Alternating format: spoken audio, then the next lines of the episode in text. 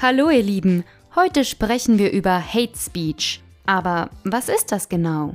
Der Begriff kommt aus dem Englischen und bedeutet Hassrede. Jemand stachelt durch seine Aussagen zum Hass gegenüber Einzelnen oder Gruppen an. Nach Forsa-Studien im Auftrag der Landesanstalt für Medien hat die Wahrnehmung von Hassreden und Hasskommentaren im Internet seit 2016 zugenommen.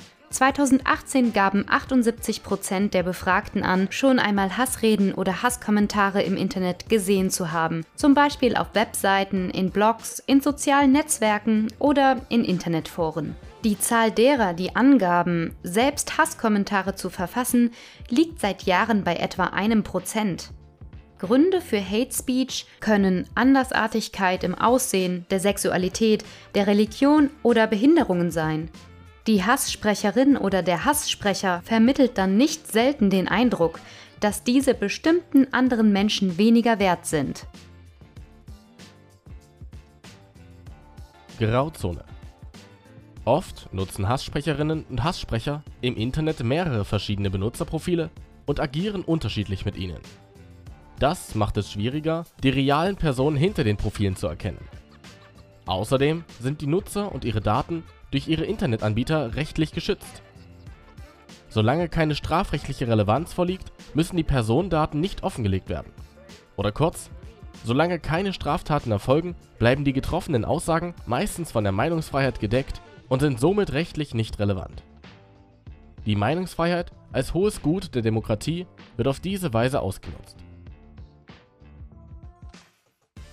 Schule Gerade Schulen als öffentliche Einrichtungen können sich als Orte des Hate Speeches entpuppen.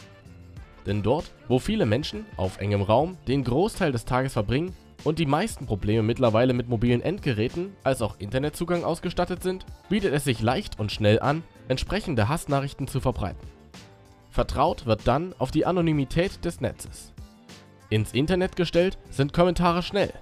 Vor Ort wirken sie jedoch oft lange nach. Ob dieses Handeln mit der nötigen Konsequenz verfolgt wird, liegt in der Entscheidung der Schulen. Entgegenwirken Gerade weil Hate Speech im Netz oft eine rechtliche Grauzone ist, ist es nicht einfach, dem entgegenzutreten. Sehr viele rassistische und hasserfüllte Aussagen werden von der Meinungsfreiheit gedeckt. Wenn dann allerdings eine Aussage mal den Rahmen sprengt, sind die Konsequenzen für die Betroffenen absehbar. Meistens wird der Beitrag von der Plattform gelöscht und oder der Account der Person wird permanent gesperrt. Natürlich kann man solche Aussagen auch direkt zur Anzeige bringen. Allerdings sind die Leute, die wir ja dargestellt haben, anonym und eine Rückverfolgung ist zwar technisch möglich, aber ein großer Aufwand, der in vielen Fällen als nicht notwendig angesehen wird. Sollte die Person allerdings nicht anonym sein, weil sie zum Beispiel seinen oder ihren richtigen Namen im Internet benutzt, öffentlich bekannt ist wie zum Beispiel Politiker oder Promis, oder man kennt diese Person persönlich, kann man das ganz normal zur Anzeige bringen. Polizei und Justiz handeln dann. Wichtig, wer Hate Speech entdeckt oder selbst betroffen ist, sollte in jedem Fall handeln und sich an seine Lehrer, Eltern, die Polizei oder professionelle Organisationen wenden, die einen unterstützen.